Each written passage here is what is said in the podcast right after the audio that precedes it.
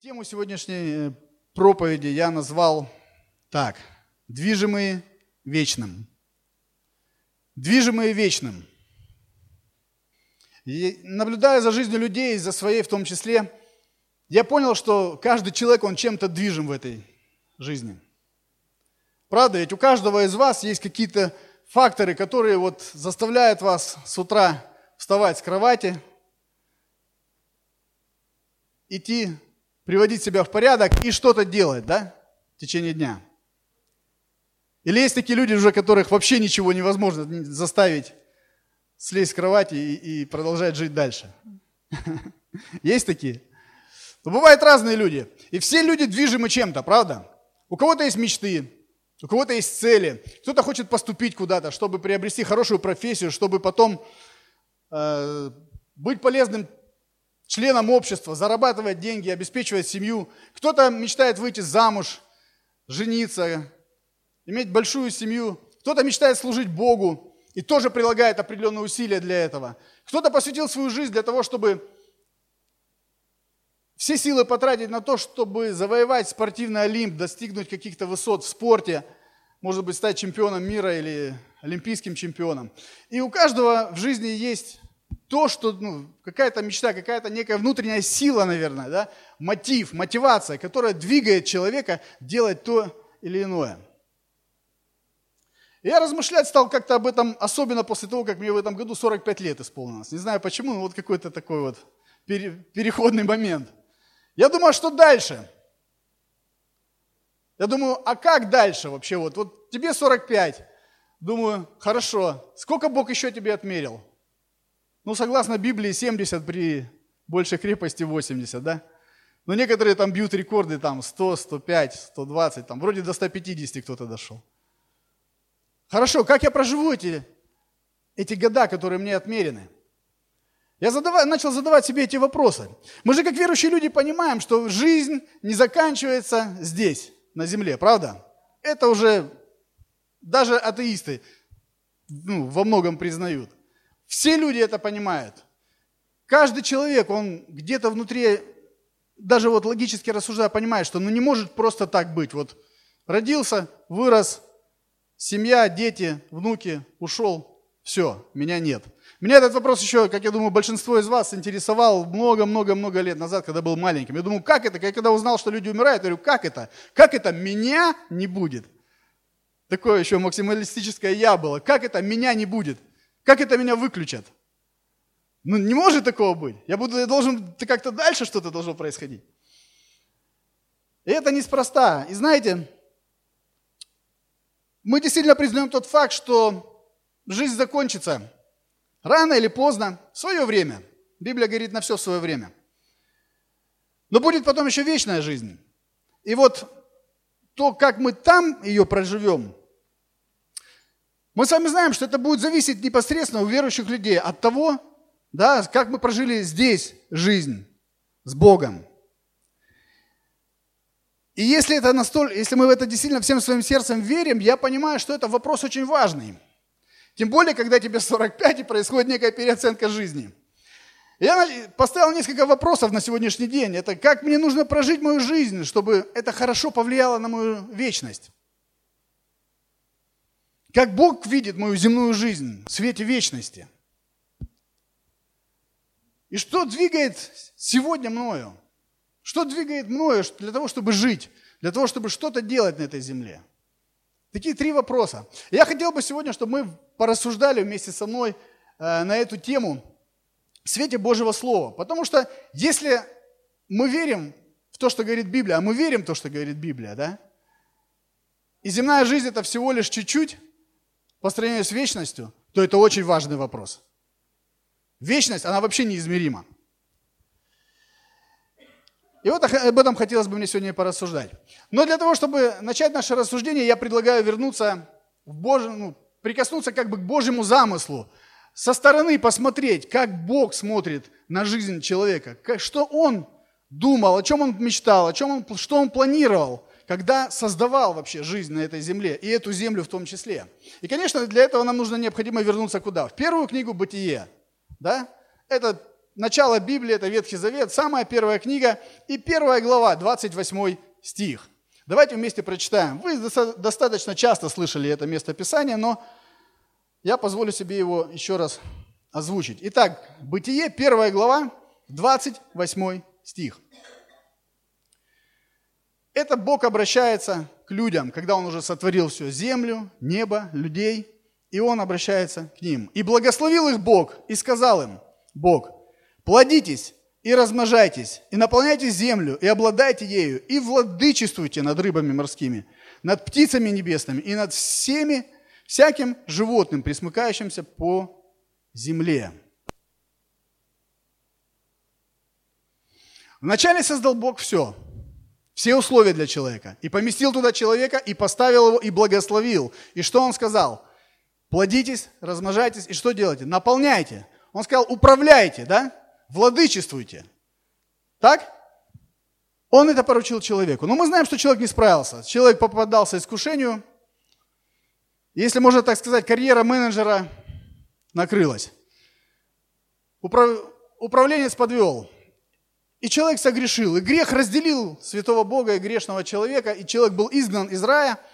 В общем-то, и все пошло совсем другим сценарием. И после этого мы, мы смотрим э, на книгу Библия и смотрим, как Бог длительное время вынашивал планы по тому, как восстановить падшее, падшего человека, да? как помочь ему воссоединиться с самим собой и как ему помочь обрести статус Божьих детей, как это вернуть. И это длилось достаточно долго, по, ну, именно в земном, э, в земном формате, если мерить, земными мерками. И кульминация этого всего мы видим, что приходит на землю Спаситель, наш Господь Иисус Христос. Бог по своей великой любви допускает, чтобы родился как человек в человеческом теле, Божий Сын, сам Бог пришел во плоти, для того, чтобы взять весь грех, да, и выручить нас, то есть стать, понести все наказание, все, что вот весь гнев должен был пролиться на голову людей, понес Иисус Христос. И теперь каждый человек, который, зная об этом, примиряется с Богом, приглашает Христа в свое сердце, раскается в грехах и начинает жить уже соответственно Божье, с Богом и по Божьей воле, он получает статус детей Божьих. Вот такая некая предыстория. То есть сотворение, благословение людей, ожидание того, что будут управлять, то, что будут с Богом править на этой земле, не получилось ничего, потом происходит грехопадение, все разложение общества, много трагедий, и в итоге Бог является для того, чтобы спасти и помиловать людей. И этим спасителем и был и есть Иисус Христос. И сегодня ситуация следующая, когда люди могут сегодня примириться с Богом, да? Но что же дальше? На этом все не заканчивается. Земля продолжает существовать. Земля продолжает существовать. Что же дальше? Как дальше жить? А дальше на земле появляется церковь после того, как Христос воскресает, он является еще своим ученикам, и он уходит потом, спустя несколько дней, он уходит на небеса к своему небесному Отцу и оставляет уже церковь, про которую сказано, что врата ада не одолеют ее. И он поручает церкви дальше жить на этой земле, являя Его любовь, проповедуя Божье Слово, проповедуя людям о спасении и жить дальше, ожидая Его второго пришествия. Что же будет потом, когда придет Христос второй раз? Проходит время, церковь находится на земле. Бог созидает ее все это время. Бог готовит ее. Бог ее готовит именно к вечности. Многие люди этого не понимают. Мы, в основном нам свойственно быть занятыми тем, чем мы заняты обычной повседневной жизни. Нам нужно выучить детей, нам нужно устроить их куда-то на секцию, нам нужно какие-то, как Илья говорил, свои там где-то дыры, заплаты какие-то наложить в бюджете, нам нужно зарабатывать, нам нужно то, нам нужно это. И мы во всей этой суете, мы начинаем терять, мы забываем про то, что на самом деле изначально все было запланировано Богом, и изначально все Бог определил, и у него есть свой план, в который мы должны войти, а не он должен войти в наш план. И иной раз полезно останавливаться и вспоминать о том, что вообще кто такой Бог и кто такие мы. И вот Бог созидает свою церковь посредством, посредством чего? Служителей, да? Он, написано, поставил одних апостолами, других кем? евангелистами, пророками, учителями, да, и пасторами. Для того, чтобы, для чего? Для созидания тела своего здесь на земле. То есть Бог учит свою церковь, Бог ведет, направляет, проводит ее через трудности, через гонения где-то, которые нам не нравятся всем. Но нас Бог миловал в наше время, мы в данный момент живем очень спокойно и чересчур даже спокойно, если так смотреть, что происходит по всему миру. Вот. И он через эти трудности, он, он формирует свою церковь, он направляет ее, и он ее для себя подготавливает для вечной жизни. И приходит момент, когда Христос придет за своей невестой, которая является телом его – Христовой церковью. И Он заберет ее и восхитит, и вечность будет проводить с ней. И для того, ну, как с любимой невестой, как с любимой женой, так говорит Писание. И Бог разделит с нами целую вечность.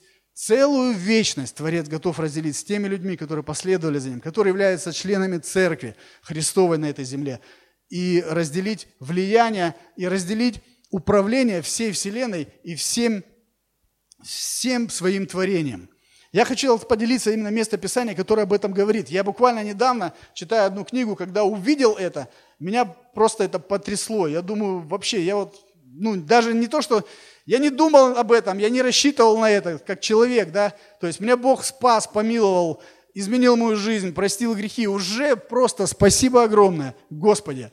Но то, что Он приготовил в будущем, я просто считаю, что это ну, достойно вашего внимания. Потому что это, когда я все озвучу, мне э, одно из целей, которое перед собой ставил, чтобы просто в каждом сердце вашем зажглось большое желание жить для Бога, жить вечным, жить так, чтобы в вечности действительно получить максимум, что Небесный Отец приготовил для своих детей. И я предлагаю открыть это Новый Завет, послание к евреям, вторая глава, с 5 по 6 стихи. Послание к евреям. У вас будет стандартный синодальный перевод. Я хочу прочитать современный перевод русского библейского общества. На мой взгляд, он больше просто приоткрывает завесу тайны Божьей. Итак, ведь не ангелам же отдал Бог в подчинение ту будущую вселенную, о которой мы говорим – Сказал же кто-то ясно где-то в Писании, что такое человек, что ты помнишь о нем? Что такое дитя человеческое, что ты печешься о нем? Смотрите, пятый стих. Ведь не ангелам же отдал Бог в подчинение будущую вселенную. А кому? И дальше идет речь о человеке. В сущности, это, это расширенное, наверное, обетование того, что Бог давал в бытие. Когда Он изначально, в первой главе мы читали, 28 стихе, да, Он сказал, итак, плодитесь, размножайтесь, наполняйте и управляйте. То есть изначально Господь хотел передать управление людям, чтобы люди, имея отношение с Ним, они управляли. И я смотрю, он возвращается к тому, что он начинал, возвращается пророчески, послание к евреям написано о том времени, которое будет. То есть здесь четко сказано, что будущая вселенная, да, та, которая будет, не та, которая сейчас. Бог хочет разделить это с людьми. Бог хочет разделить это со своей церковью. Еще место Писания, Откровение – Иоанна Богослова, 22 глава, с 3 по 5 стих. Откровение 22, с 3 по 5. Здесь идут описания, описания уже небес, когда уже все закончится, когда уже придет Христос, когда уже все, дьявол будет поражен, будет брошен в озеро огненное, уже все-все-все пройдет. И вот идет описание того, что будет. И ничего уже не будет проклятого. Но престол Бога и Агнца будет в нем, и рабы его будут служить ему и узрят лицо его, и имя его будет на челах, то есть на лбу их. И ночи не будет там, и не будут иметь нужды ни в светильнике, ни в свете солнечном, ибо Господь Бог освещает их. И будут царствовать во веки веков. И будут царствовать во веки веков. Бог желает разделить с людьми Царство Небесное – 2 Тимофея 2.12. 2 Тимофея 2.12 сказано, если терпим, то с Ним, со Христом, и царствовать будем. И если отречемся, и Он отречется от нас. Евангелие от Матфея, 25 глава. Евангелие от Матфея, 25 глава, 34 стих. Скажет царь тем, которые по правую сторону его. Помните, Христос говорил, придет Бог и разделит. Одних поставит по правую, других по левую. И сказано, скажет царь, то есть скажет Бог тем, которые по правую сторону его, придите благословенные Отца моего, наследуйте царство, уготованное вам от создания мира. И последнее место. Я вообще был удивлен, насколько вот, много об этом Божье Слово говорит. Откровение, 3 глава. 21 стих. Сам Бог говорит, побеждающему дам сесть со мной на престоле моем, как и я победил, и сел с отцом моим на престоле. Разве это не потрясающе? Вот мы живем простые люди здесь, да, у нас масса проблем, масса разных там каких-то жизненных неурядиц, может быть, суета, не так все просто в, этом, в этой жизни – и когда начинаешь погружаться в Божье Слово, которое говорит, послушай, это все понятно, Бог в курсе, что тебе не очень просто. Но слава Богу, что Он тебе открылся, слава Богу, что ты услышал и преклонил свое сердце и позвал его в свою жизнь, и Он твой Господь сегодня. И надеющийся на Господа не будет постыжен, да, и Он нам опора, Он наша поддержка, мы можем уповать на Него, мы можем приходить к Нему всегда. И, но при всем при том, думаю, Господи, кто я такой, что Ты Хочешь разделить со мной Царство Небесное? Кто я такой, что ты хочешь разделить влияние и владычество над всей Вселенной? Одно из мест Писания еще говорит, что там верующие люди во Христа будут судить ангелов, какой-то суд каким-то ангелам, возможно, падшим ангелам выносить. Думаешь, кто я? Кто я такой? Но Бог еще изначально предопределил это. Еще до сотворения Он это определил. Он готов этим поделиться. Но, как всегда, есть но. Да, всегда есть но. Вот это вот но, которое много что решает. Какое но? Но побеждающим наследует все. Тот, кто что делает? Побеждает. Тот, кто побеждает. А чтобы победить, нужно приложить усилия. Это действительно нужно напрячься. Ну, друзья, оно того стоит. Оно того стоит. Божье Слово нам говорит о том, что не, вообще не видел того глаз. Помните? Это 1 Коринфянам 2.9. Не видел того глаз, не слышало ухо, не приходило то на сердце человеку, что приготовил Бог любящим его. Меня это впечатляет. Не приходило то на ум, не видел того глаз, что бы человек ни вообразил, даже самый, может быть, человек, который, э, может, у него развита настолько фантазия, может быть, он художник, фантаст, да, или он там э, худой, ну, просто человек, который там умеет делать разные постановки, там, режиссер талантливейший, у которого развита бурная фантазия. Что бы человек ни придумал, насколько бы максимально он бы просто не расписал, как ему кажется, что будет на небесах, это вообще, вот, вообще рядом не стоит с тем, что будет там реально. И ради этого стоит подраться. Бог говорит побеждающий. И много слов в Откровении. Побеждающему дам вот это, побеждающему дам вот это, побеждающему дам вот это. Это не пассивная, друзья, позиция, это активная позиция. Поэтому я, я верю всем своим сердцем, что нас ждет вечность. Но нам нужно что-то сделать для того, чтобы оказаться в этой вечности и оказаться не проигравшими. Потому что в вечности окажутся все. Абсолютно. И верующий, и неверующий, и атеист, и философ, и ученый, и простой рабочий, все окажутся там. Все. Ее никак не избежишь. Нас ждет вечность. Я не знаю, радует вас это или нет.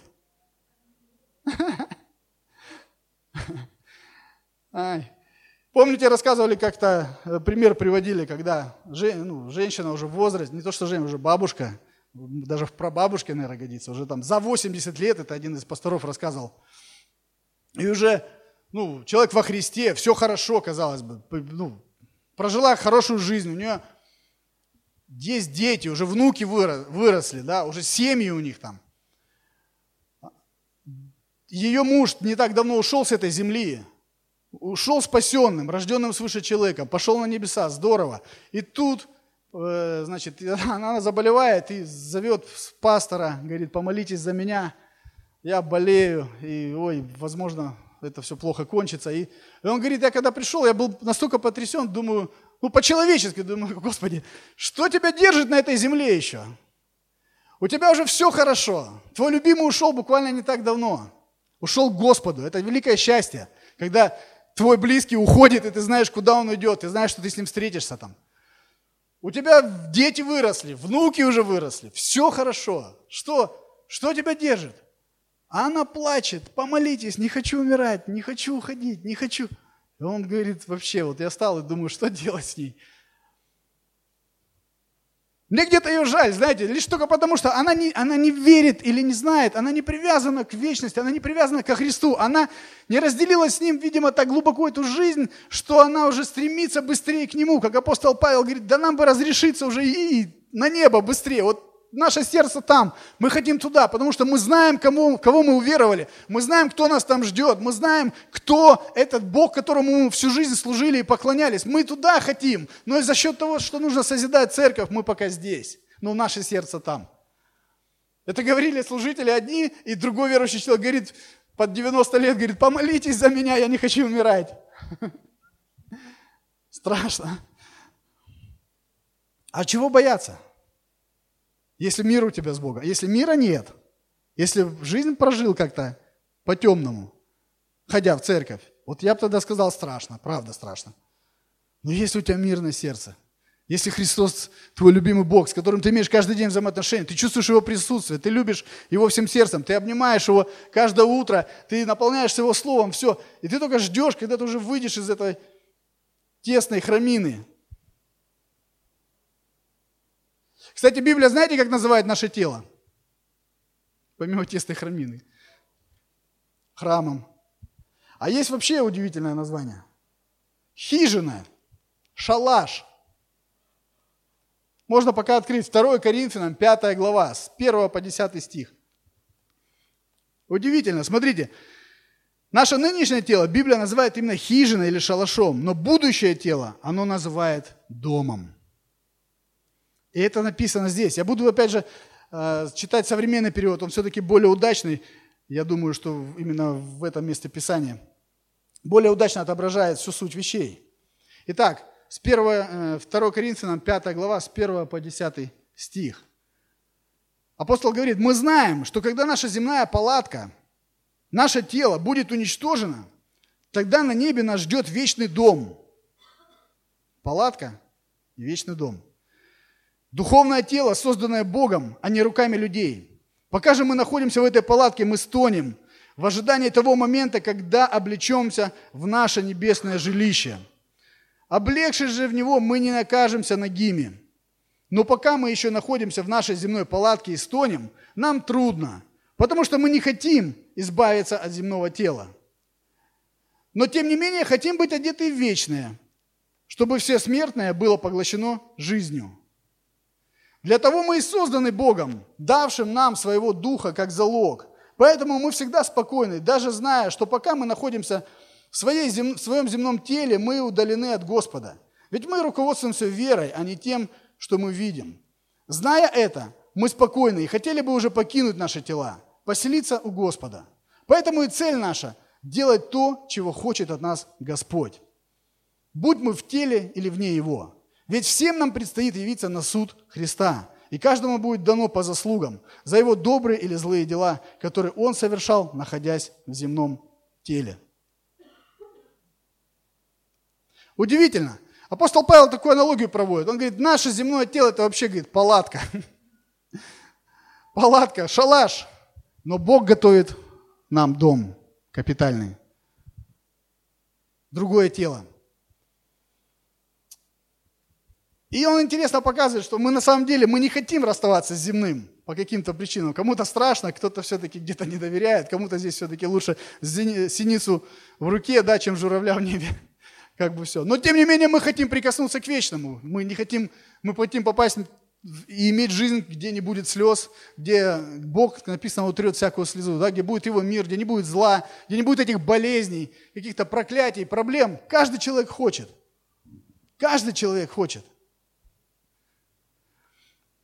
Вообще, э, желание вечности Бог заложил еще в нас давно. Это, и вот смотрите, Екклесиас, 3 глава, 11 стих, говорит, тоже современный перевод читаю. Он, Бог, создал все прекрасным в свое время. Екклесиас 3.11. Он создал все прекрасным в свое время. Он также вложил осознание вечности в сердца людей. То есть это сделал Бог. Почему люди всегда мечтают о бессмертии? Где-то внутренне они понимают, что не может все так остановиться. А Божье Слово нам отвечает, говорит, что Бог вложил осознание вечности в сердца людей. Но они не могут постичь всего, что делает Бог от начала и до конца. Это удивительно. Бог предопределил человеку жить вечно. И также апостол Павел во втором этом Коринфянам, то, что мы читали отрывок, он в конце говорит, что нас ожидает суд Христов. Ведь все знают, что люди попадут на суд, да? Не особо это как-то радует, потому что суд всегда ассоциируется ну, с приговором. Но у меня э, радостная весть состоит в том, и в принципе это не ново, пастор уже неоднократно об этом проповедовал. Я просто напомню, что люди, которые... Э, будет два суда, да?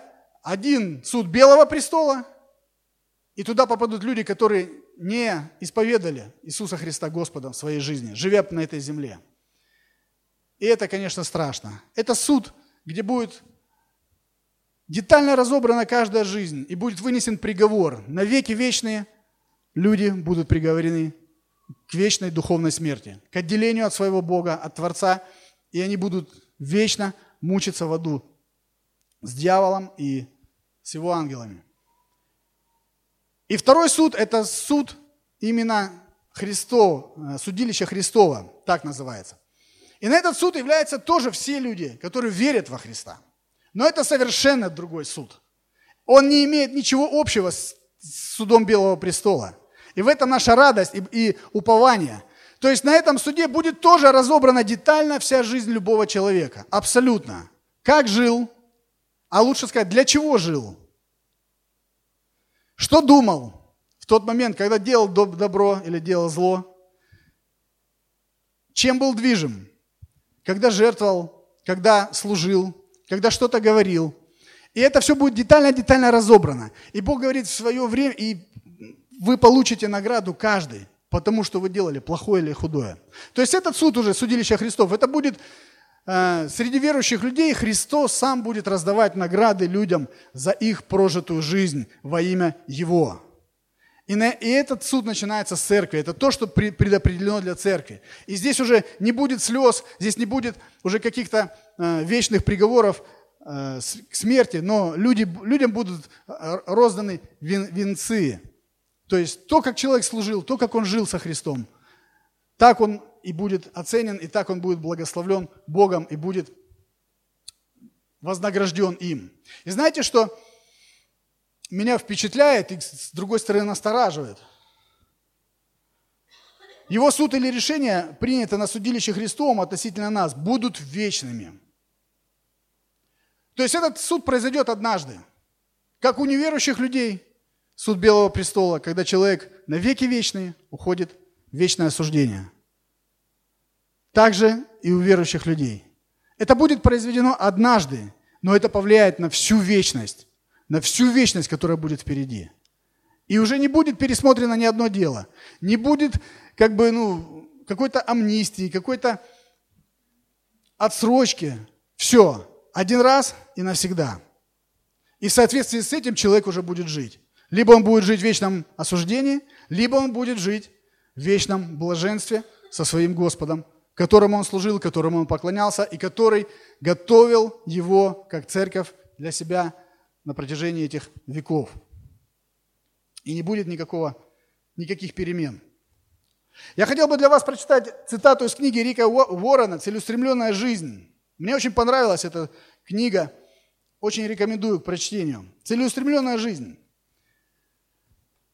Цитирую. «Если земная жизнь предлагает нам множество разных дорог, то в жизни будущей есть лишь две альтернативы – небеса или преисподняя. Ваши взаимоотношения с Богом здесь на земле определяют ваши с Ним отношения в вечности. Если уже здесь вы будете учиться любить Божьего Сына Иисуса Христа, доверять Ему, Он пригласит вас провести вместе с Ним всю грядущую вечность. С другой стороны, если вы отвергнете Его любовь, прощение и спасение, то и в вечности навсегда останетесь без Бога. То и в вечности навсегда останетесь без Бога.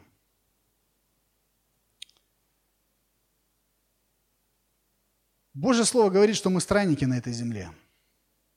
Слово «странник» знакомо? Вообще, слово «странник» – это чужак, чужой.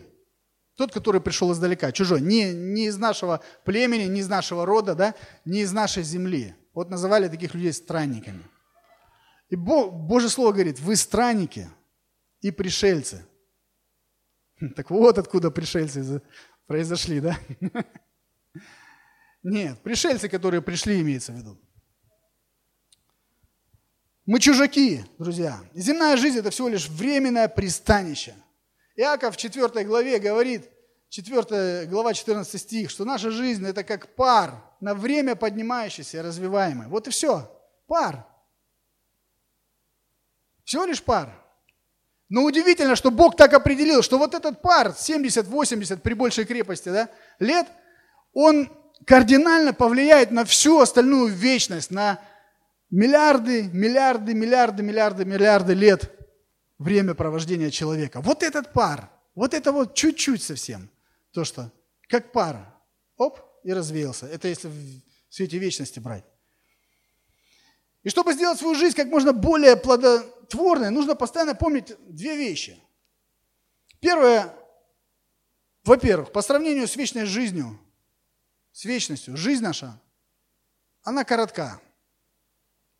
Она коротка, как пар. Из законов математики, если кто помнит математику, если любое число, каким бы оно большим ни было, умножить его на бесконечность, что в итоге будет? В итоге будет ноль. Какое бы число вы ни перемножили? Один, сто, миллион, миллиард. Если умножить это на бесконечность, то после знака равно будет ноль. Поэтому независимо, сколько человек здесь проживет, если он живет только земным, представляете, насколько велико будет разочарование, когда он придет в небесное, а там вечность. Он здесь напрягался, упирался, делал что-то там, что-то старался как-то вот, и потом раз, все это впустую. Первая вещь, то есть по сравнению с вечностью жизнь коротка. И второе, земля это лишь временное пристанище. Мы здесь чужие, мы чужаки на этой земле. Всего лишь временно на ней. И как я проведу время на этой земле, как я потрачу свою жизнь, будет зависеть вся моя вечность. Скажите мне, пожалуйста, только вот честно, представьте картину. Вот если бы пришел Бог сегодня перед вами и сказал бы, послушай, от того, как ты проживешь ближайшие 24 часа, будет зависеть то, как ты проживешь потом в течение, там, ну, допустим, 5000 лет. То, с кем ты будешь общаться, какой уровень у тебя будет дохода, в каком доме ты будешь жить, на какой машине будешь ездить, насколько ты будешь почитаем или не почитаем. Будет зависеть от того, вот если ты 24 часа, вот эти, как ты их проживешь. Кто бы постарался? Все бы постарались, да? Но самое удивляет, знаете что? Что вечность – это не тысячи лет и не пять тысяч лет даже. Да? Это гораздо-гораздо больше. И Божье Слово очень четко говорит, что будет определено то, как мы там проведем время, будет зависеть от того, как мы здесь живем и тратим свою жизнь. На что мы ее тратим, на что мы ее расходуем. Вот она прямая зависимость. Да, нам здесь не предлагается 24 часа в сутки, да, по сравнению с 5 тысячами. Но с другой стороны, простите, там, эти 50, 70, там, 100 лет в сравнении с вечностью тоже ни о чем. Я помню, наш пастор когда-то, когда-то, в начале церкви, мы еще возвращались со служения, стояли на остановке, не было машин ни у кого, стояли, ждали автобус и, и, и размышляли о, о разных э, вещах, о бытии, так скажем, земном. И он говорит, знаешь, говорит, я понял, что... А, я говорил, вот, говорю, такой еще харизматически заточен был там, Бог даст, то даст, это даст, там, благословит, все восполнит нужды. Он же меня столько ждал, я наконец-то пришел. Сейчас он, как любящий отец, начнет мне восполнять все-все-все. Вот такое представление не совсем правильное было. Вот. И про машины что-то говорили. И он говорит, знаешь, говорит, даже если он и не даст, говорит, особо ничего это не изменит. И меня тогда это вот в ступор ввергло. Я говорю, как не даст? То есть сейчас, понимаешь, спустя там 20 лет думаешь, чем было наполнено сердце? Пришел, Ваше Величество. Хочу мороженого, пирожного, Господь. Ну я ж пришел, давай, дай мне вот это, дай мне вот это, дай мне вот это. Он говорит, ну если не даст, ну не даст. Знаешь, говорит, и он потом еще сказал, для меня тогда он как вот добил, знаете, как по крышке гроба последний гвоздь. Говорит. Мало того, подверг меня сомнению, что Бог не даст того, что я хочу. Так еще и говорит, достаточно того, что Он простил нам с тобой грехи. И остальные 50 или сколько лет нам осталось жить, говорит, можно, говорит, вообще вот просто вот ползать, там, даже не ходить, и благодарить Бога за то, что вот Он благ и невероятно милостив к нам. Только за один вот этот вот момент. То, что Бог записал нас в книгу жизни. И знаете, я могу с ним согласиться уже спустя время, года, где-то Бог подкорректировал богословие, где-то мудрости, видимо, прибавил. Тогда меня это просто расстроило откровенно, я был вообще обескуражен. Если бы он не был пастором, я бы там затеял бы дебаты, начал бы спорить и вообще сказал бы, вообще, ты, что ты мне веру тут разрушаешь мою? Но он был прав. Он был прав. И Бог, Он прав. Всегда. Он благ и невероятно милостив. И Он движим, друзья, знаете, одной всего лишь целью – привести каждого человека в свою небесную церковь, довести его до вечности. И не важно, что для этого придется сделать. Может быть, где-то придется подрезать свой виноградник, а это больно. Где-то допустить, вот, как брат мой рассказал, авария, не знаю. У каждого свое. Я недавно тоже очень так серьезно попал из-за своей определенных нехороших качеств характера, где-то вот понадеялся больше на себя и очень по-серьезному на, ну, на, на большие суммы денег попал. Вот. И я благодарен ему, честно. Знаете почему? Потому что вот мне жена недавно говорит, знаешь, слава Богу, что мы потеряли эти деньги, еще и остались должны. Молодец. Настоящий помощник. Говорит, потому что если бы их не потеряли, ты бы заработал то, что там ну, ожидалось. Говорит, я могла потерять тебя. Потому что у нас сердце такое, знаете, крайне испорченное. Нас начинает немножко нести, особенно мужчины. Мы созданы для того, чтобы цели, цели достигать. И когда мы достигаем этих целей, одну, вторую, третью, о, класс, слава тебе, Господи, да, но ты уже внутри, уже все, ты дальше, ты уже даже иной раз вопросить его не успеваешь. Ты ввязываешься дальше, почему? Слишком уже самоуверенный становишься. И Богу ничего не остается делать, как иногда просто в сторону отойти, поставить, подождать. Когда же этот мой любимый сын стукнется, и больно стукнется. Я вот очень больно стукнулся. Но благодарю его. Почему? Да потому что это во благо. Лучше так. Лучше так. Как один пастор научил когда-то меня, я только покаялся, это было буквально там, почти 21 год назад, на Украине было, я был на служении, и он говорил, я предлагаю вам помолиться смелой молитвой. Я, говорит, ей молюсь. Но это смелая молитва. Я думаю, что там за молитва такая? Он говорит, Господи, не дай мне в жизни ничего, чтобы я не смог отдать тебе с легкостью. Я так оценил, я помню, думаю, да. Думаю, это что ж, думаю, а вдруг там денег заработаю много, а вдруг там машина, дом, а вдруг то-то. И оп, Бог придет, попросит. Я думаю, смогу ли? Не понимал тогда еще, что Бог, Он любящий Отец. Конечно, Он готов, Он хотел бы дать, но многим нам это не полезно. Я, я тогда осмелился, я молился, но я молился аж со страхом и трепетом. Я говорил, Господи, не дай мне ничего того, что я тебе с легкостью отдать не смогу. Я говорю, теперь сделай с моим сердцем что-нибудь, чтобы я мог всегда тебе отдать то, чем ты меня благословил. Потому что когда человек ничего не имеет, очень легко так молиться и посвящать. Но вдруг что-то происходит в жизни, у вас что-то появляется. И я вот по сей день, Бог, Бог мне свидетель, и моя жена, я периодически вот мы задаемся вопросом, все, что у нас есть сейчас – я говорю, Бог придет в молитве и скажет, продай, раздай нищим. там, вложи, там, допустим, отдай там, ну, на служение в церковь. Ну, мало ли какая-то нужда. Если я посвятил ему свою жизнь. Я говорю, а давай посмотрим, вот когда ты так проецируешь, говоришь, и так со стороны смотришь на свое сердце и думаешь, ну как? Красиво там или ой, что-то это. Если ой, лучше раскрыть, все равно он видит все. Сказать, Боже, прости, зажал, отпусти. Ты что-то сделай с этим сердцем, чтобы оно, оно было тебе послушно. Потому что это все равно благо, друзья. Это все равно благо. И люди, которые движимы вечным, они это понимают. И они живут так. Они стараются свою жизнь строить именно так. Именно так. И переходя к практическим вещам, как бы хотелось бы попросить открыть послание Колоссянам, третью главу, первый, второй стих. Потому что все равно же мы понимаем, что вечность есть вечность, и мы идем туда. Вопрос всегда напрашивается, ну а что же делать-то? А что будет потом? А как жить? Потому что если такой шанс Бог дает человеку, это глупо, согласитесь, глупо равнодушно отнестись к вечности. Вот глупо. Сказать, да, там, некоторые так говорят, да мне лишь бы там как-нибудь, ну, на порожке там Царство Божьего. Я думаю, ты не понимаешь, о чем ты говоришь. Как-нибудь там на порожке. Это вечность, друг, это не полчаса посидеть. Это вечность. И если Бог предопределил, ну, назначил, так посчитал нужным накрыть стол большой, какой смысл, какая глупость питаться какими-то крошками? А, к сожалению, у многих так будет, потому что написано, что некоторые спасутся как бы из огня, помните? Как бы из огня. То есть, да, они спасут, они войдут в Царство Небесное, но это так, как бы из огня, все их дела сгорят.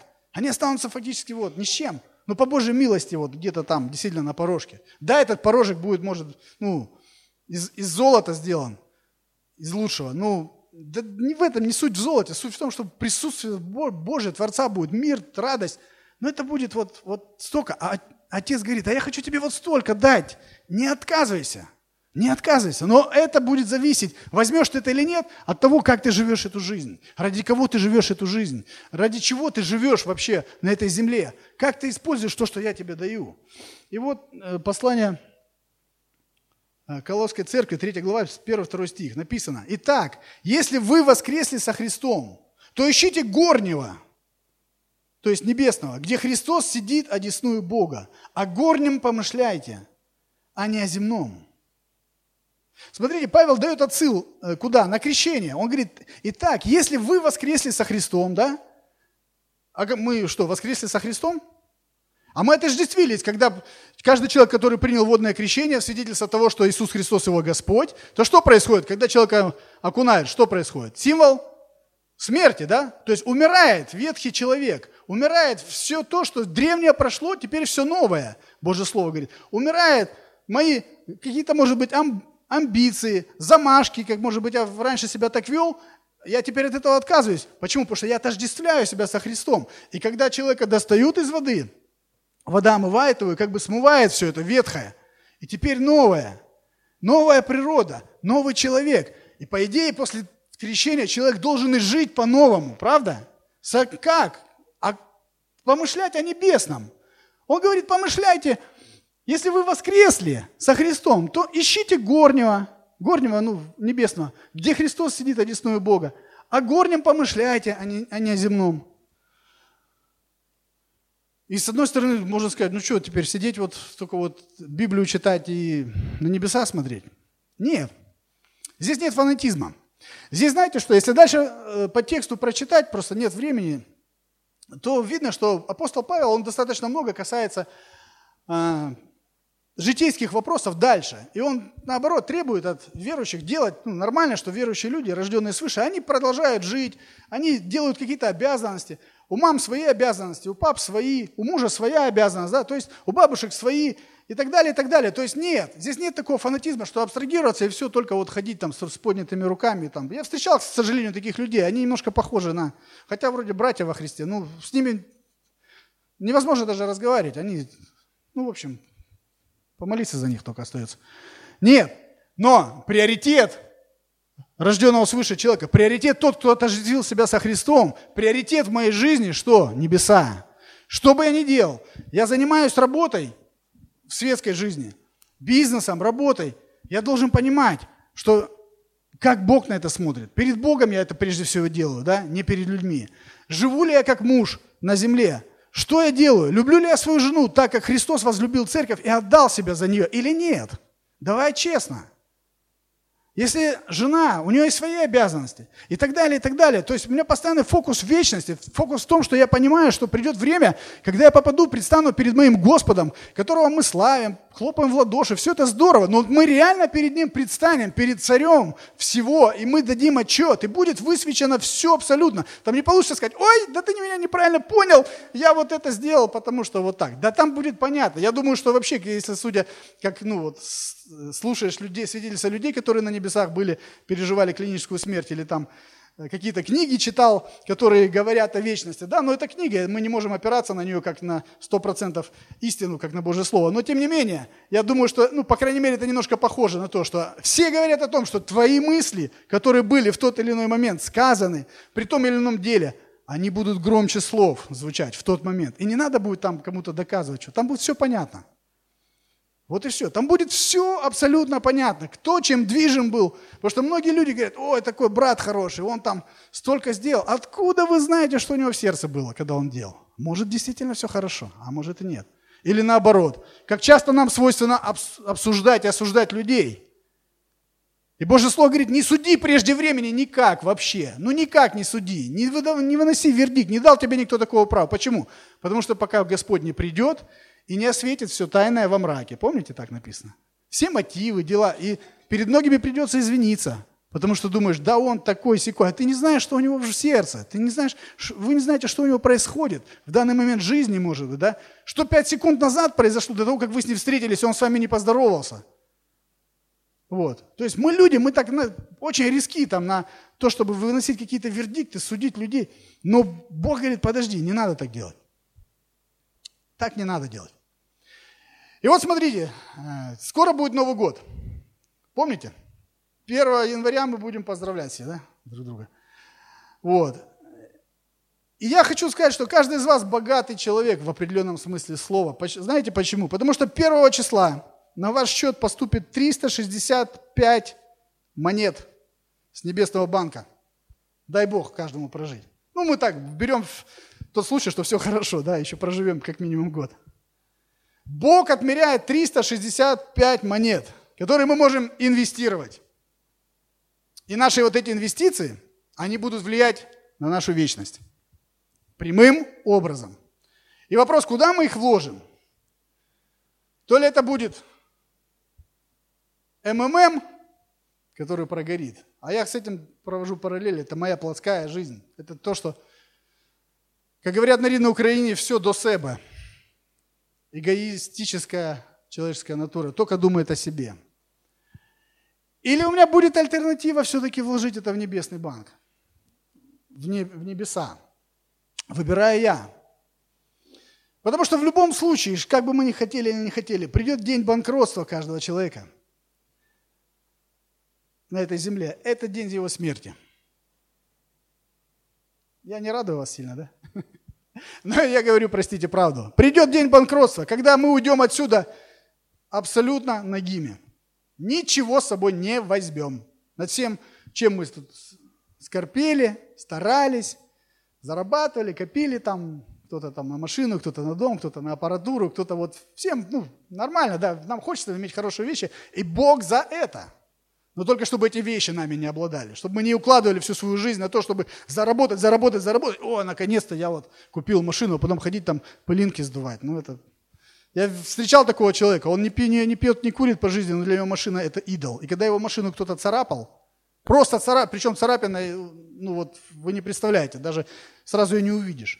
У него депрессия, и он начинал пить и курить. Ну вот, Бог свидетель, знаю такого человека. Смешно, но Человек вот настолько одержим, обладаем материальными вещами. Жалко, просто его жалко. Он тратит жизнь свою не, не, не пойми на что. Вопрос, если мы отсюда уйдем банкротами с этой земли, что можно забрать? Что ценно в глазах Божьих и в глазах вечности? Как вы думаете? Хорошо, давайте откроем Евангелие от Матфея, 16 глава. Иисус Христос все сказал. Евангелие от Матфея, 16 глава, 26 стих.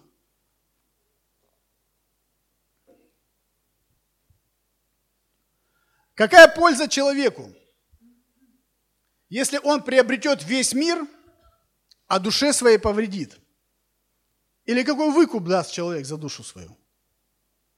Это слова Иисуса.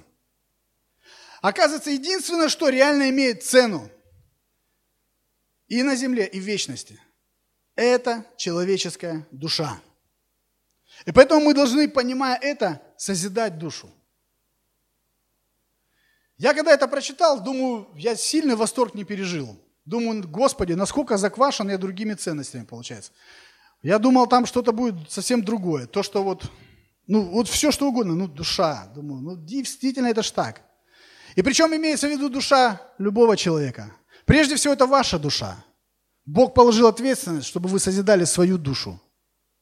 Но есть еще души тех, которые живут рядом с вами. Это ваши близкие. Это ваши родственники. Это ваши коллеги по работе. Это ваши дети. И Бог ожидает от нас, что мы будем созидать и эти души. И есть еще церковь, где тоже, тоже она состоит из кого? Из душ людей, из людей. И большую ценность, самую большую ценность, за которую умер и предал себя на, на лютую смерть Христос, это человеческая душа. И вот она, она перейдет из этой жизни, она перейдет в вечность.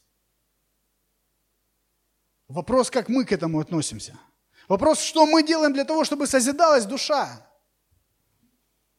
И если брать прежде всего нашу душу, потому что ну, многие люди вообще не заботятся, даже верующие не очень заботятся о своей душе. Они же не видят Бога. Если бы Бог каждое, каждое утро встречал бы, допустим, в молитвенной комнате вас или хотя бы на богослужение раз в неделю, сам Христос бы здесь стоял. О, было бы совсем по-другому. Все по-другому бы приходили. По-другому бы одевались по-другому бы жертвовали, по-другому бы прославляли. Аминь? Но он приходит сюда, мы просто его не видим. И в этом где-то наша проблема, потому что ну, мы не видим, ну не видим. И мы позволяем где-то себе сходить с каких-то рельс, с каких-то катушек, жить как-то немножко так. Ну ничего, все же так живут, ну он поймет, как бы. Нет, так не получится. Так не получится. Слишком много есть люди, которые вообще достигли многого успеха, и их почитают и в обществе, и везде, но, но Христос говорит, слушай, ну и что толку? Что, какой ты выкуп дашь за душу свою? Если эта душа не, не имеет ничего с вечностью, со Христом, что толку, что она здесь на земле чего-то достигла? Заработал много, там, образование у него там несколько. Как один человек, пастор тоже говорит, я, говорит, очень много людей исповедовал перед смертью. И говорит, знаете, говорит, я никогда не видел, чтобы перед смертью человек просил, а принесите там мои дипломы, которые там, я там три высших образования, или там грамоты какие-то там, да, там. Вот принесите, пожалуйста, я вот на них последний раз посмотрел. Говорит, я ни одного не видел. Все хотели побыть с близкими и с родными. Те души, которые рядом с нами. Ну как это, к сожалению, поздно иногда замечаешь. Итак, наша душа. Первое послание Коринфянам, 11 глава, 1 стих. Написано, Подраж... Э, «Будьте подражателями мне, говорит апостол Павел, как я Христу». Будьте подражателями мне, как я Христу. То есть я вижу из этого места Писания, что созидание нашей души заключается прежде всего в уподоблении нас, нашей душе, характеру Иисуса Христа. Ой, представляете, вот сейчас сколько у нас забот жизненных, и еще вот это сюда. Ой, как-то вот аж дискомфортно, когда так вот думаешь. Я рассказываю свои мысли, когда я первый раз э, что-то это для себя начинаю открывать. И я себе задаю вопрос.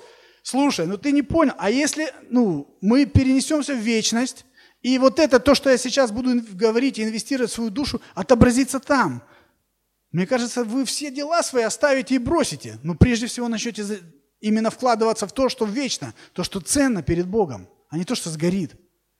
Но мы людям, нам это не свойственно делать. Но Божье Слово нас к этому призывает, оно нас корректирует. Его Слово учит нас тому, каков характер Христа, как Христос себя вел, как Он учил нас а, относиться к врагам, как Он нас а, учил относиться к друзьям, к жене, к детям. Христос учит – и я понимаю, что инструментом для того, чтобы настраивать и созидать свою душу, прежде всего является что? Божье Слово. Аминь. Божье Слово. Его не, ну, нельзя просто почитывать каждый день. Его нужно углубляться и просто приложить все усилия и просить Божьей милости, чтобы Он помог, открыл Слово каждый день, чтобы каждый день наша душа насыщалась Его Словом. Со Словом Божьим нужно работать, друзья. Работать в своей жизни, относиться к этому по-серьезному, потому что это инвестиция длиной в вечность. Это не просто почитал, а это я читал, а тут я тоже читал, ну тут Павел, понятно, сейчас тут ругать будет эту церковь, там Иисус вот здесь там кого-то исцелил, все, да все в принципе знать. Нет, это живое слово. Это слово, которое наполнено Духом Божьим. И оно способно нас преобразовать. Оно способно, только оно способно нас вообще скорректировать. У нас остается немного времени, но все-таки позволю несколько мест Писания об этом сказать. 1 Петра, 2 глава. 1-2 стихи. Здесь написано, возлюбите чистое словесное молоко. Помните? Дабы возрасти вам во что? Во спасение. То есть, насколько я люблю Божье Слово, зависит мое спасение. В итоге зависит вечность, что, как я проведу свою вечность. Послание к евреям 4.12. «Ибо Слово Божие живо и действенно, и острее всякого меча обоюдоострого. Оно проникает до разделения души и духа, и составов, и мозгов, и судит помышления и намерения сердечные». Смотрите, что она делает. Она производит массовую работу. Она делает то, чего не может человек. Человек всегда про себя думает лучше, чем он есть. Но Божье Слово говорится, что оно, оно проникает до разделения души и духа, составов и мозгов и судит помышления и намерения сердечные. Мы иногда думаем, что мы, да вроде бы неплохо все. Но читая Божье Слово, всегда вникаешь в него и в учение, в учение и в себя, и ты можешь видеть, вы можете видеть то, что на самом деле происходит в нашем сердце. И некоторые вещи вас самих шокировать будут. Настолько сердце испорченное. И это может сделать только Божье Слово. Если нет, человек живет в иллюзии. Он думает, я неплохой парень. Я там вхожу в совет церкви, я там бываю на молитвенных, жертвую что-то, десятины, все, да в принципе неплохо все. Это вы так думаете. Давайте всегда задавать Богу вопрос, что Он думает об этом. Давид был достаточно близок к Богу, и Бог его называл своим другом. Что Давид, как он молился? Одна из его молитв была. Господи, посмотри, не на опасном ли я пути. То есть это о чем говорит? Он не знал точно, воля ли он Божий или нет. И он молился так. И он молился так. Один пастор, мы когда были в Кубанском евангельском университете, он, он, он рассказывал там и взял Библию свою, такая тут потолще Библия, такая, знаете, классная, добротная. Вот. Он говорит, эта Библия невероятно дорога мне. Мы думаем, ну да, тысяча две с половиной стоит. Конечно, не в этом. Он говорит, она вся пропитана слезами. Мне так это зацепило. Я думаю, как можно читать и плакать? Ну, сериал можно какой-то смотреть и плакать. А как можно читать что-то? А когда читаешь настолько с открытым сердцем и позволяешь Богу что-то показывать, свою милость, может быть, благость, меня, допустим, сокрушило это, но для меня это ново было, это откровение, что Бог определил нам царствовать с Ним в небесах, что Он решил поделиться, управлять всеми галактиками всеми. Послание к евреям удивило. Я говорю, да кто я такой? У меня аж вот так, у меня аж голос стал дрожать, меня это сокрушило, я понимаю, думаю, а ему она дорога, потому что каждая страница. Он очень Божье Слово любит, он сам учитель Библии, и он много проводит Слово. И он говорит, тут каждая страница, тут слезы мои. Слезы радости, слезы поклонения, слезы сокрушения перед Богом. Так хочется пожелать нам, друзья, чтобы у нас была Библия настолько дорога, когда она пропитана этими слезами. Потому что тогда мы настоящие в тот момент. Мы обнажены перед Его Словом. Мы позволяем Ему что-то делать в нашем Слове. Когда мы слушаем воскресную проповедь, очень мало сейчас людей конспектируют. И это давным-давно уже идет. Но это плохо. Потому, почему? Потому что с Божьим Словом нужно работать. Его нужно приносить в дом. Может быть, это будет обед или ужин. Я всегда это говорю на каждой практически своей проповеди, потому что я понимаю, что мне бы самому хотелось всегда так жить. И я понимаю, что это на, на, наше спасение, это наша жизнь. В том, чтобы послушать, что Бог скажет в воскресенье, а потом прийти со своей семьей, поделиться, созидать их души. Я как отец, как священник должен это делать. И не просто должен, а это нормально, когда священник приходит в дом свой и начинает просто делиться, а что ты сегодня, там, сын или дочь, что вы получили, что Бог сегодня говорил тебе, как ты собираешься поступить, поделись, мне очень интересно, расскажи, что сегодня тебя коснулось. И когда вот все завязано вокруг Божьего Слова, там и в семье атмосфера другая. И дети по-другому воспитаны, все по-другому. Нам нужно строить свое слово, свою душу, нам нужно ее созидать, и души ближних. Душа наших близких, Колоссянам, послание 1.27. Послание Колосской, Колосской церкви, 1 глава, 27 стих, с 27 по 29 которого мы проповедуем, вразумляя всякого человека и научая всякой премудрости, чтобы представить всякого человека совершенным во Христе, для чего я тружусь, подвязая силу Его, действующей во мне могущественно. Апостол Павел жил так, чтобы созидать каждого человека в вере. Наша проблема, мы об этом особо не думаем. Тут про себя бы подумать. А как я могу созидать человека в вере? А вы знаете, я хочу сказать, что вы верующие люди, за вами наблюдает очень много людей. Как вы реагируете на что? Вас обидели. Что вы делаете? Вы живете, я помню, э, один человек рассказывал, говорит, я, я еще была неверующая, но по соседству жила верующая семья. И говорит, я постоянно слышала такие вопли, такие крики из-за из двери, что меня это ужасало. Это верующие люди. Скажите, это созидает или разрушает душу окружающих? Это приближает к Богу человека, к вечности? Им хочется задать тебе вопрос, вам вопрос, а почему у вас вот так? Или им хочется сказать, да чур меня, только бы не так. Апостол Павел говорит, мы живем так, что мы созидаем жизни тех, кто рядом с нами. Он всегда говорил о том, что я должен, там, и Еленам должен, и, и евреям, и всем, я всем должен, всем людям на земле я должен. У меня позиция сердца такая, я слуга Христов, я должен всем. Мы обычно говорим, нас это, мы никому ничего не должны. Друзья должны. Если мы Христа избрали Господа, мы должны Ему. Мы, Он нас избрал для того, чтобы мы служили Ему, не наоборот. И очень много значит, как я реагирую на ту или иную ситуацию в жизни, когда человек поступил несправедливо, когда, может быть, поцарапали вашу машину там, или что-то такое произошло, что действительно больно, обидно. Я могу всех полканов спустить, а могу милость явить. как я поступаю сегодня? Все, конечно, это зависит от того, какова моя душа, в каком она состоянии. Если я о своей душе не забочусь, сделать просто правильно это невозможно. Периодически, э, будучи пастором домашней церкви уже не один год, люди спрашивают, а как правильно поступить вот здесь, вот так или вот так? А как вот здесь, вот так или вот так? И вот этих вот так или вот так, у него, у бедного там сотни, а то и тысячи вариантов. Я говорю, да подожди, да можно сто раз отвечать, как поступать. Не в этом проблема. Проблема не в том, чтобы выучить все правильные ответы.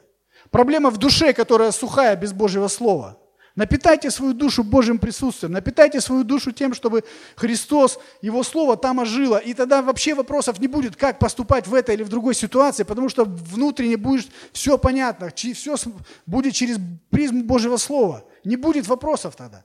А выучить все, все, все, все, все, сделать правильно вот в этой ситуации, вот в это, вы просто, ну это невозможно, вы запутаетесь. В итоге где-то просто вас дьявол подловит, вот и все. Вот и все. Движимые люди, движимые вечным, это люди, которые прежде всего заботятся о ближнем, заботятся о своей душе, заботятся о ближнем, о том, то или иное действие, как она повлияет на этого человека. Приблизит ли она его к вечности или не приблизит. Мы помним про каторжника Жан Ван Жан, помните, да, и пастор много раз говорил. Ну, просто шикарный пример, когда поведение священника, оно изменило жизнь этого человека на веки вечные. И за такую измененную душу он получит великую награду в небесах. И сколько таких людей, которых мы либо приблизили к Богу, либо отдалили. Либо приблизили, либо отдалили.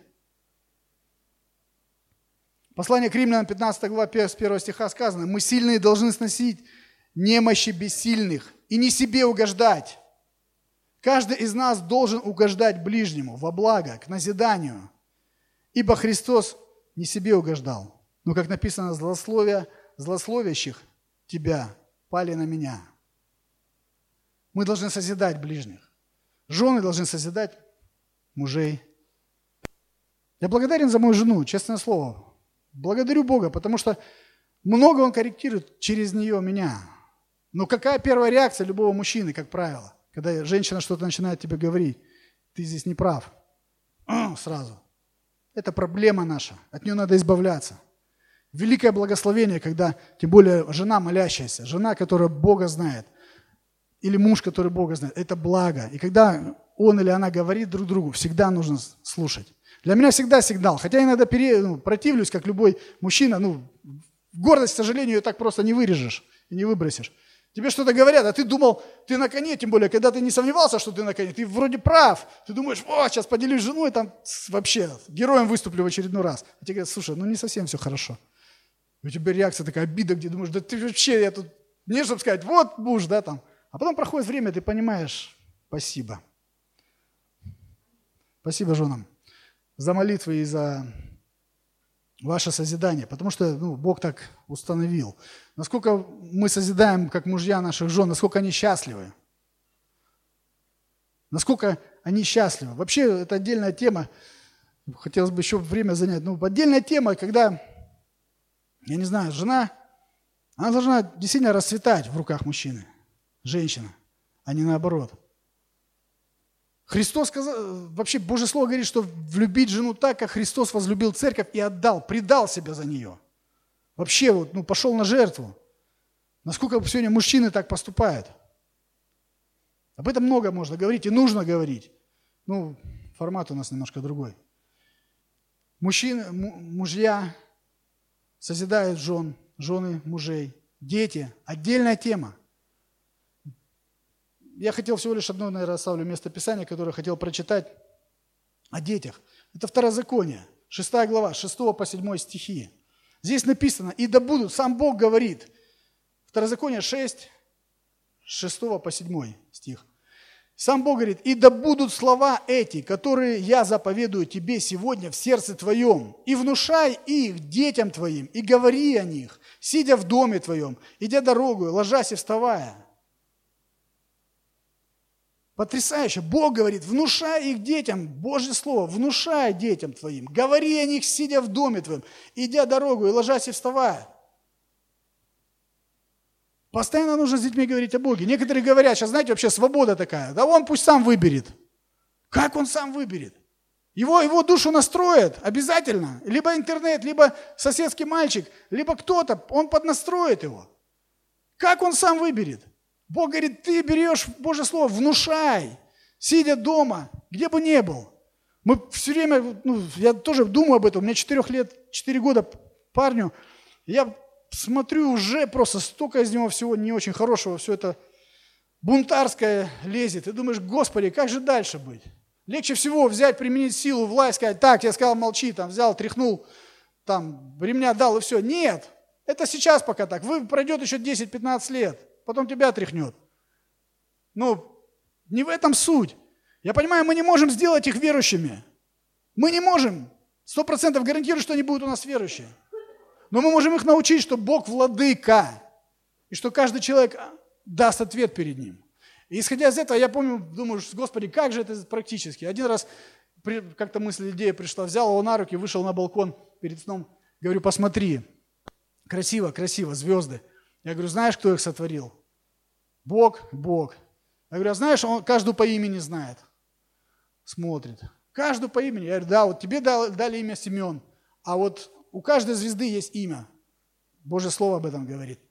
Я говорю, представляешь, какой он большой? Ну и как бы вот такие бытовые вещи какие-то там. Мне понравилась супруга, вот недавно мы стали практиковать, и это правильно, я считаю, когда он ну, нарушает правила какие-то, да, запреты, и уже приходится его наказывать, приходится сначала его в угол отправлять, разок другой. Ну, на самый крайний случай уже, уже идет тяжелая артиллерия. Вот. И понятно, ему обидно, он плачет. И когда я вижу, что он плачет, сокрушается о своем грехе, он приходит к маме и говорит, мама, прости меня, все. Она говорит, конечно, я тебя прощаю, но ты все равно стоишь свою минуту в углу, да, то есть принципиально. Ты отстоишь, ты, ты будешь наказан, я тебя люблю. И потом он приходит, она говорит, давай помолимся прежде всего. Потому что ты прежде всего не прав перед Богом. Я думаю, насколько это правильно. Потому что действительно он, прежде, он должен понимать, что прежде всего он не прав перед Богом, когда он не слушается папу и маму. И это нужно сейчас вот уже, с ранних, с ранних лет. Одного учителя, э, психолога, он же пастор, он учит о том, как воспитывать детей. Ему спра- его спрашивают, одна женщина пришла слушайте, скажите, пожалуйста, когда мне начинать воспитывать своего ребенка? Говорит, а сколько ему? Ну, сколько ему? Он говорит, 8 месяцев. Он как закричит так, говорит, вы опоздали на 8 месяцев. Идите и воспитывайте его. с нуля. Я думаю, в этом мудрость. Многие родители это не понимают. Мы заняты делами, мы заняты какими-то там добычей денег, чего-то. Но, друзья, рядом с нами растут наши дети. Нам нужно с ними разговаривать о Боге, нам нужно с, с ними говорить, учить их Божьему Слову, внушать им это Слово, как хотите. Да, это не стопроцентная гарантия, что он вырастет и отдаст свое сердце Иисусу Христу. Там его будет выбор. Но мы всегда уповаем на милость Божию. Мы молимся о том, чтобы Бог прикасался к ним. И третье, во что вообще вкладывают, о чем я хотел э, поделиться, что, что созидание прежде всего нашей души происходит. Да, это важность. Созидание ближнего, созидание церкви. В церкви тоже души людей, которые нуждаются в том, чтобы было это созидание. И Бог определил определенно всех поместить в церковь для того, чтобы здесь происходило этот рост, это духовное созидание. И знаете, есть еще моменты, которые э, мы определили как бы направление, да, в которые э, инвестировать. Это на, наши, ну, фактически это самое главное, это душа человека. Но есть еще то, что мы можем инвестировать. Это прежде всего наши финансы, наши деньги, наше время, да, наши дары, способности. Мне не остается времени просто, к сожалению, все это э, разложить и рассказать. Вот. Но я просто хотел, знаете, вам сказать такую вещь, что нужно понимать, что у каждого из нас есть ресурсы. если мы люди, понимающие, что эта жизнь на земле, это всего лишь какое-то мимолетная искра буквально, да, по сравнению с вечностью, то мне нужно прожить жизнь так, чтобы все мои ресурсы, вот все, что я имею, мое время, мои деньги, мои таланты, мои способности, они были направлены на то, чтобы вкладывать в вечность. А вечность – это человеческие души. Моя душа. На что я трачу деньги? Подростки покупают какие-то игры, которые разрушают их, которыми они сидят, простите за выражение, но я на их языке скажу, они тупят целую ночь за этими играми, которые после них ты пустой, как барабан, внутри душа пустая, опустошенная – Ничего там нет, но зато какие-то эмоции. О, я прошел еще один уровень и потратил кучу денег на какую-то приставку, на какую-то там игрушку. На что мы тратим сегодня деньги? Направляем ли мы на вечные ценности, это на нашу душу, на души наших ближних, на, ду, на, на то, чтобы души ближних спасались? Тратим ли мы на это свои деньги? Тратим ли мы на это свое время? Я очень рад за Артура и вот его команды, которые, они посвятили время тому, что ходят и по больницам проповедуют Евангелие, просто делятся с людьми Евангелием, молятся за них, угощают там какими-то сувенирчиками. Но на это нужно время. А меня его не хватает. Ну не живешь тогда вечным. То, на что мы тратим свое время, свои деньги, это определяет то, чем мы реально живем, что в нашем сердце. И не надо обманываться, что я думаю о небесах, что я думаю о Христе, что я вот такой верующий человек. Реально, где сокровища, там и сердце. Вот и все. Это четко определяет. И живя когда э, вечным, нам нужно понимать, что нам нужно направлять, молиться об этом, думать, Господи, как я могу служить ближнему, как я могу своим временем, как я могу своими деньгами, как я могу своими способностями сделать так, чтобы человек хоть чуть-чуть приблизился к вечности, хоть чуть-чуть. Люди нуждаются сегодня в Боге. Масса людей не спасенных, массы. Они успешные, они гораздо, может быть, богаче нас, они гораздо, может быть, там, эффективнее в этой мирской жизни, но, друзья, без Бога их душа погибает. Вот и все. А у нас есть то, что мы можем им передать. И Бог с нас спросит, на нас это ответственность, чем мы с вами живем. Заняты мы, основная наша задача только лишь бы заработать на то, чтобы что-то купить новое в дом.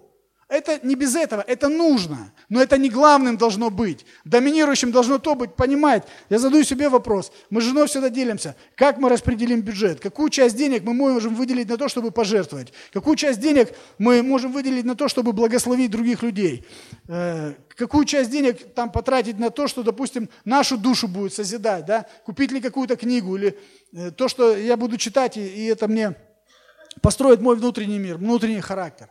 Вот о чем нужно думать, если по большому счету. А сегодня народ думает только о том, как, как, как заработать, как набить свой карман, и все. Моя хата с края. Еще поиграть в какие-то игрушки, которые вообще оставшиеся эти все выбросят из головы, и все. А еще знаете, какой идол каждый с собой носит в кармане? Догадайтесь. Смартфоны, не просто телефон, смартфоны. Идол, иконка прямо. Сколько времени он забирает? Вот согласитесь. Сидим, ребенка повел в этот самый, в детскую там площадка какая-то игровая, сам сел, взял что-то там, чай, кофе. Сижу, люблю наблюдать за людьми, просто сижу, смотрю. Сидит пара. Вот я 45 минут сидел, пил чай. Я 45, за 45 минут три раза они переговорились только, ну, друг с другом. Все, все остальное вот, друг напротив друга. Я думаю, может, друг другу пишут, может, так прикольно у них. Ну, оно вроде смешно, но это опустошает нас. Это опустошает нас. Кто-то спит по, по 12 часов в день, тратя свое время, вообще не думая ни о чем. Мы когда-то в молодежной э, домашней церкви, когда была, взяли, эксперимент провели, посчитали. Я, я просто доказывал на практике, что говорю, вот нормальный человек спит 7, ну 8 часов, ты спишь там 9-10, ну хорошо, давай хотя бы 2 часа, возьмем на 2 часа больше. Вот давай посчитаем 2 часа в день. Это сколько будет? Да что там? Хорошо, умножаем на 30 дней, 31 день. Потом, а лучше на 365 дней сразу, это год. А потом еще на 10. А в итоге за 50 лет взяли и получили вот такое количество часов за 50 лет. По 2 часа в день человек просто больше позволяет себе поспать, чем все. Нормальные люди, имеется в виду по медицинским стандартам. Вышло, знаете сколько? Я разделил это на потом, это количество часов на 365 дней в году. У меня получилось чуть больше 4, чем 4 года. Человек просто спит на 4 года больше. А добавьте теперь к этому, молодые люди, количество проведенного вашего времени в смартфоне. Это не 2 часа в день. Ну, даже если 2. Еще 4 с небольшим. Фактически 9 лет вы занимаетесь абсолютной ерундой которая вас не то что к вечности не приближает, она вас отдаляет. Я знаю это по себе, я тоже человек, я тоже попадался в эти штучки. Когда зайдешь в YouTube посмотреть, любишь там прыжки какие-то, аварии там или еще что-то, и потом, оп, час прошел, думаешь, да елки-палки, а внутри так нехорошо. Или другой момент, ты пришел, уставший после работы, все, берешь, там, сел на диван, взял просто Божье Слово, и хотя бы один псалом прочитал. Так вот, ну, и вот взвесьте, что у вас в душе после этого. Совсем по-другому. Вопрос, кто нас заставляет это делать? Кто? Да есть один. Враг душ человеческих. Но мы ему помогаем очень сильно. Лучше это время потратить тому, позвонить, кому ты знаешь, видел одноклассника, что-то он не настроение. Дай ему позвоню. Потратьте свое время. Просто спроси, как у человека дела. Может быть, ему нужно помолиться за него. Может, его нужно навестить. И тогда у самого на душе веселее будет. Не будет никаких там депрессий и так далее. Каждый из нас, живя на земле, инвестирует в богатство, которое Бог дает каждому из нас. Вопрос, куда? И вечность мы проведем, друзья. Именно это, то, как мы проведем вечность, это зависит от того, Куда мы инвестируем сегодня каждый наш день из тех 300, 365, которые Бог нам отмерил? Куда мы инвестируем деньги? Идут ли они на созидание нашей души? Идут ли они на созидание души ближних? Да? Недавно был случай, у меня друг очень сильно попал, разорился, можно сказать. Я был удивлен, насколько на его произвело впечатление, то, что я не задумываясь как-то сделал просто – Сидит человек, бизнес не идет, все, в минус, аренда в минус загнал. Вложился крупную сумму денег, все собрал, все, что было, даже детские у жены. Мечтал приобрести там квартиру. Все завалилось. Все, ну вот он сидит, молодец еще хоть без, без рюмки водки, неверующий человек, как бы так, верит в существование Бога, но невозрожденный. И мы сидим, разговариваем, я пытаюсь как-то поддержать, говорю, давай помолимся, как-то помолились за него, все. Вот. А я сам, в принципе, в те же ворота с ним сыграл, это что он меня привел. И, в общем, тоже ну, с деньгами, скажем так, не очень хорошо. Еще и должен остался. Я понимаю, что у него дома трое детей, жена не работающая, и он с этим бизнесом, который его в минус загоняет. И у меня нечем помочь особо. Я только могу помолиться, что я сделал. Ну и думаю, ну хоть поесть там что-нибудь. Просто без задумываясь, дал, вот, достал 2000 рублей. Говорю, друг, это тебе. Говорю, только нет. Возьми, говорю, детей хоть покормишь. Слушайте, он мне уже дней 15, наверное, это произошло назад, он мне при каждой встрече, он мне это вот все время об этом рассказывает. Он говорит, ты, ты вообще, ты такое сделал, ты, я думаю, что я сделал, Бог свидетель, даже не понял, что я сделал. Ты, я всем рассказываю, ты сам попал, из-за меня попал, из-за меня вложился, прогорел, сам без денег, и ты берешь вот эти деньги, я думаю, да были бы там деньги, там, ладно, там, ну, как бы, про, просто думаешь, вот дал, ну, поделился, как бы, вот, ну, понятно, для меня это сейчас деньги, ну, а он рассказывает так, как будто ты там, я не знаю, на, на, год вперед ему оплатил все. И я, знаете, я для чего это рассказываю? Не для того, чтобы похвалиться, просто я увидел, думаю, Господи, дай нам мудрость именно при, ну вот, тех ресурсах, которые мы имеем, делать какие-то действия, вот как в данный момент, несложно достаточно, но чтобы оно имело такой эффект, влияние на душу другого человека. И он всем рассказывает, что это человек церкви, что это человек верующий, что вы все вот со мной сидели, разделяли это все, а вот, говорит, никто мне больше, говорит, кроме тебя, как не помог. И какое-то действие такое простое, насколько оно приблизило его к Богу. И я говорю, Господи, помоги мне так вот, ну, просто эту мудрость, это мудрость именно в том, чтобы видеть. Потому что можно массу ресурсов потратить, и, в общем-то, выхлопа никакого не будет. А здесь совсем немного по сравнению с тем, что можно было бы, и вот так. Как мы будем жить в Его вечном царстве, определяет наша жизнь на земле. И я хотел бы завершить последним местом из Писания эту проповедь, это служение, оставить вас с мыслями с этими – это первое послание к Коринфянам, 9 глава, 24 стих. Апостол Павел говорит, 9.24, а можно до конца даже главы. «Не знаете ли, что бегущие на ресталище бегут все, но один получает награду?» Имеется в виду спортивные состязания. Но один получает награду. Так бегите, чтобы получить. Все подвижники воздерживаются от всего. То есть те, которые участники соревнований, они себя ущемляют во многом, чтобы выиграть. Они говорят, все подвижники воздерживаются от всего. Те для получения венца тленного, а мы нетленного.